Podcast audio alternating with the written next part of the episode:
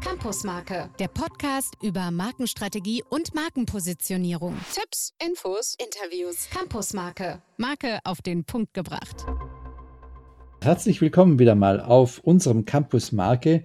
Die Gastgeber auf dem Campus Marke sind Hendrik Schenk in München. Hallo, Hendrik.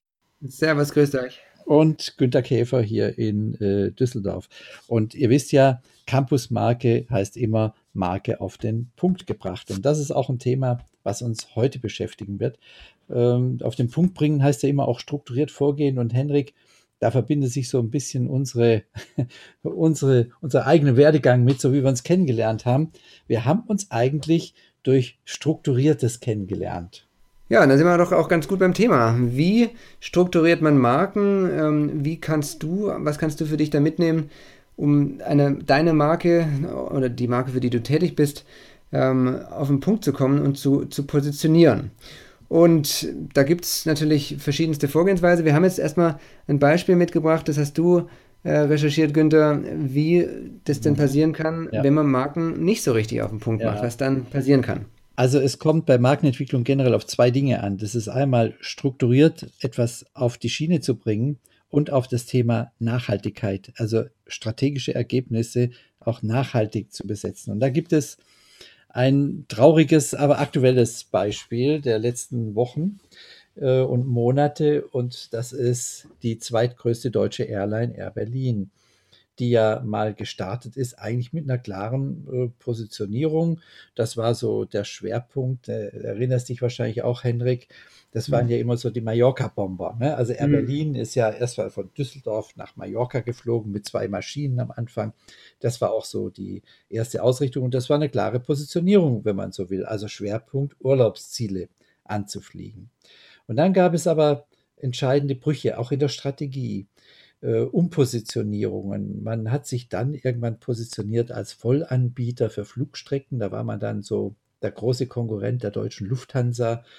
Ähm, das war wahrscheinlich auch einer der wesentlichen Knackpunkte schon mal in der ganzen Entwicklung von Air Berlin. Und dann ist das Profil eigentlich zunehmend unklarer geworden. Und äh, ich weiß nicht, Hendrik, ob dir das bewusst ist. Die haben in 14 Jahren acht verschiedene Markenclaims gehabt. Das, ja, das musst du mal vorstellen. Ne? Also was für ein Zickzackkurs die da genommen haben mit ihrer Positionierung. Ähm, das ist ja schon rekordverdächtig bald. Ja, und äh, es ist für mich aber auch jetzt mal ganz generell ein Ausdruck, dass wenn eine Marke äh, unterschiedliche Claims hat äh, in einer relativ kurzen Zeit, dass man strategisch in sich auch sehr stark zerrissen ist. Das kann durch viele Dinge kommen, das kann durch äh, Management und Managementwechsel kommen und Richtungen, die vorgeben, aber es ist, wenn man es von der Marke her sieht, natürlich ein Zeichen, dass da keine äh, Konsequenz und Nachhaltigkeit mit drin ist. Aber nicht nur, dass man in 14 Jahren acht Claims hatte, was man jetzt sagen kann, okay, unter Kommunikationsgesichtspunkten ist es schwierig, diese acht Markenclaims, die gingen auch noch in ganz unterschiedliche inhaltliche Richtungen. Und das ist eigentlich der Hauptpunkt dabei. Ja, also ich kann die ja mal kurz erwähnen. Ähm, die haben ja mal angefangen. Ähm, We Fly Europe ähm, ist, war so eine, eine Positionierung quasi der, der Urlaubsbomber, der durch Europa flog. Fliegen ohne, Fliegen ohne Air Berlin ist wie. War ein Weiterer Claim. Dann ging es in Richtung, jetzt sind wir, nachdem auch die Low-Cost-Carrier immer mehr aufkamen, dann war es mal Fly Europe Shuttle, also der Shuttle-Service ist ja schon, ne, das ist der Bus in der Luft mehr oder weniger. Und ähm, dann ist das immer weiter gedreht worden in Richtung Full-Service fliegen und wenig zahlen. Also jetzt hat man so die Gegensätze eigentlich, na, Full-Service fliegen, das ist ja fast Business Class.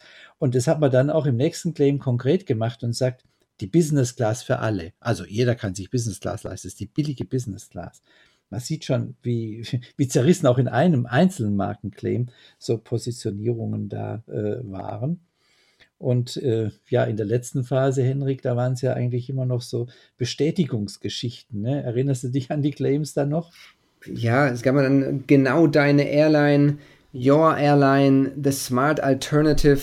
Also ja, das da sieht man schon. Das Smart Alternative, ne? Richtig, und, und das sieht man ja schon, dass die Bandbreite riesengroß war. Und, und das Bild gefällt mir ganz gut, dass du eben erwähnt hast, Günther, der, der inneren Zerrissenheit, einfach in der Positionierung. Ähm, das sieht so aus, als ob das Steuerruder mal nach links, wie sagt man beim Flugzeug, nach vorne und nach hinten gerissen wurde. Also ein ja. kompletter Zickzackflug. So, das ist so ein Beispiel, wie es passieren kann, wenn, wenn die Positionierung nicht klar ist oder auch in sich ungut aufgestellt ist. Und wir wollen jetzt euch mal rangehen, einfach mal zu erwähnen und, und sagen, wie wir vom Institut das machen, um, um solche Sachen möglichst zu vermeiden. Das fängt, wie gesagt, bei der Positionierung, also ganz am Anfang an. Und ähm, wir haben eine Methode als Institut für Marken und Medien, die anwendbar ist für jede Marke, für jeden Bereich. Die Methodik ist konsistent, die Inhalte sind immer komplett unterschiedlich.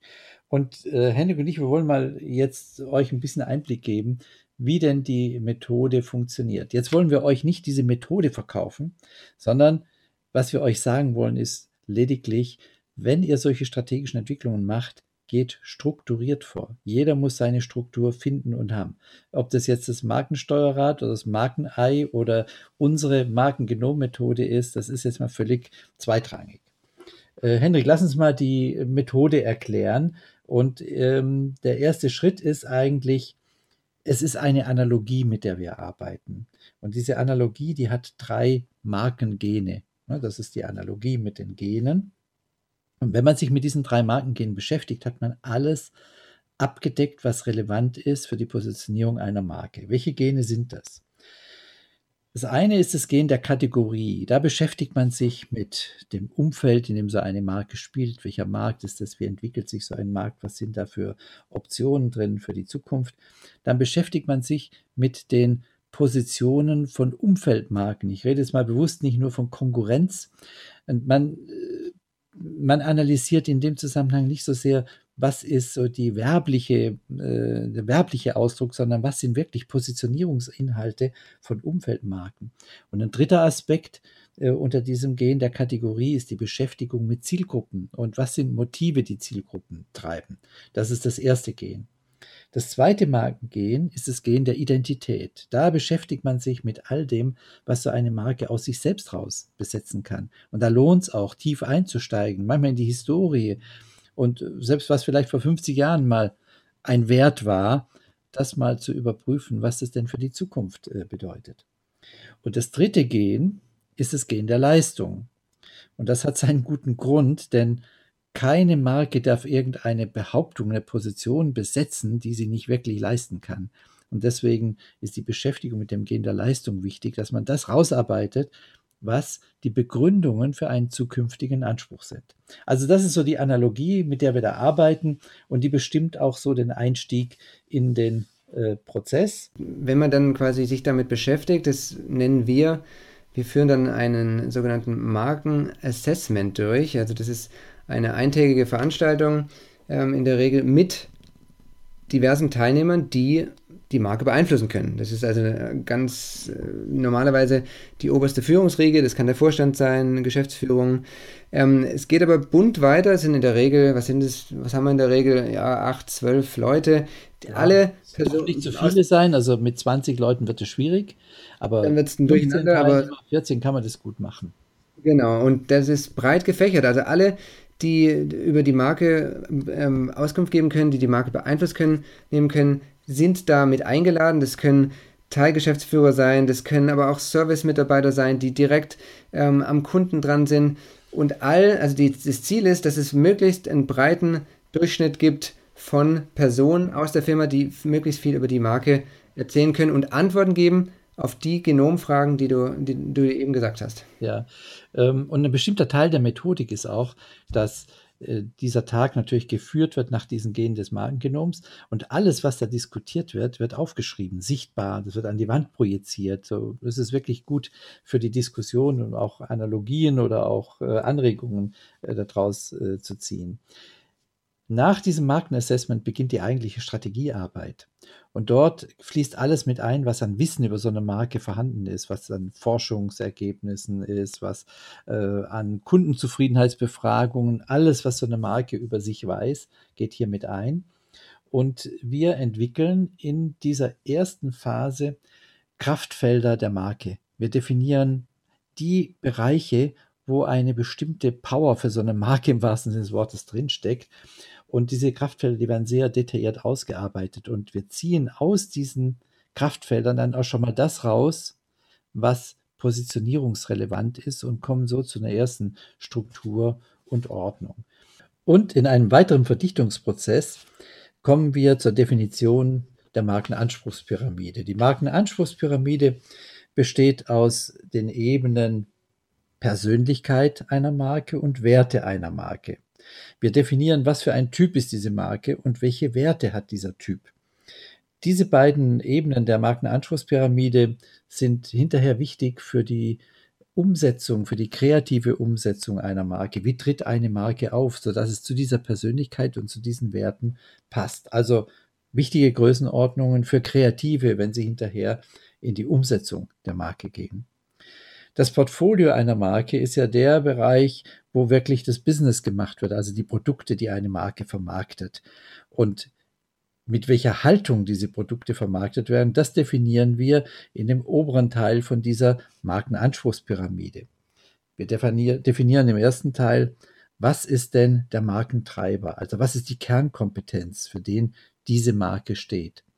Und aus dieser Kernkompetenz heraus wird definiert, was ist denn der Markenanspruch? Welchen Anspruch besetzt die Marke?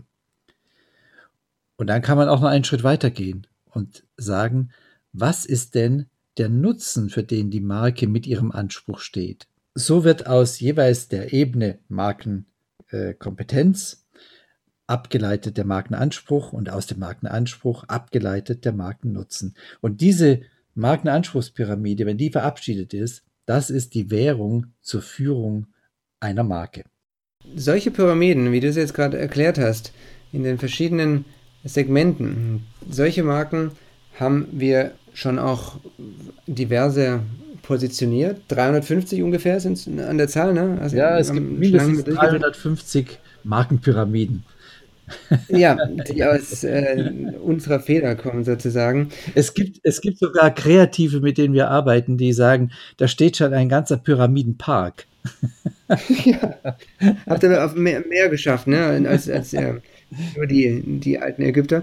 Ähm, das, was da an Pyramiden ge ge äh, gebaut wurde, sozusagen. Naja, und was war da dabei? Da waren wirklich, also von ähm, Aktienkonzernen über Startups, ähm, über Mittelständler, es waren Organisatoren mit dabei, Verbände mit dabei.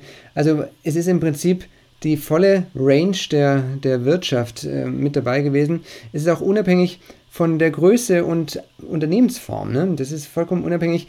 Die Methode der Markenpyramide, Markenpositionierung ist immer identisch. Die Inhalte sind ganz unterschiedlich, aber die Methodik, um zu Ergebnissen zu kommen, die so verdichtet sind, ist immer identisch. Ja, dann lass uns doch mal zusammenfassen zum Ende des Podcasts. Ähm, worauf kommt es denn an, ähm, wenn wir in die strukturierte Positionierung gehen? Das heißt also, wenn ihr Markeninhaber seid, wenn ihr euch um Marken kümmert, schaut zu, dass ihr ein strukturiertes Vorgehen habt, ähm, dass ihr den Mehrwert herausarbeitet und dass es einen langfristigen ähm, Bestand haben kann, was ihr positioniert. Ob ihr das mit der Markengenommethode von uns, vom Institut macht, ist unabhängig. Es gibt verschiedene Arten. Es gibt das Markenei, die Markenpyramide, das Markenrad. Ähm, wie ihr es nennt, ist Wurst. Günther und mir ist nur wichtig, macht strukturiert, macht es über einen einheitlichen Prozess und positioniert eure Marke nachhaltig. Ja, absolut. Das ist unser Credo an euch. Absolut. Ähm, und dann würde ich jetzt noch vorschlagen, Günther, lass uns noch einen kleinen Ausblick geben. Wie geht's weiter in zwei Wochen? Ja. Was haben wir auf der Uhr für die nächste Episode?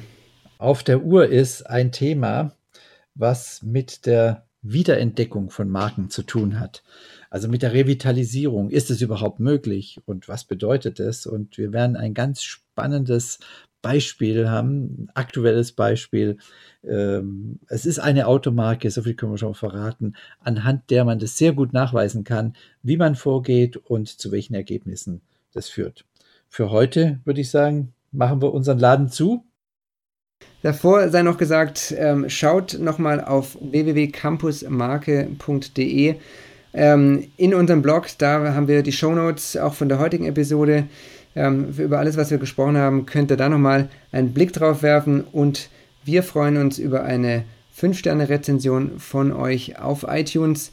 Wenn ihr uns da eine gute Bewertung geben würde, haben noch mehr möglich Menschen Möglichkeit, uns zu hören, uns wahrzunehmen und das führt am Ende hoffentlich dann auch zu besseren Markenpositionierungen. In diesem Sinne, macht's gut. Von mir aus, ciao. Ja, alles Gute, bis dann. Tschüss. Tschüss. Campusmarke, der Podcast über Markenstrategie und Markenpositionierung. Tipps, Infos, Interviews. Campusmarke, Marke auf den Punkt gebracht.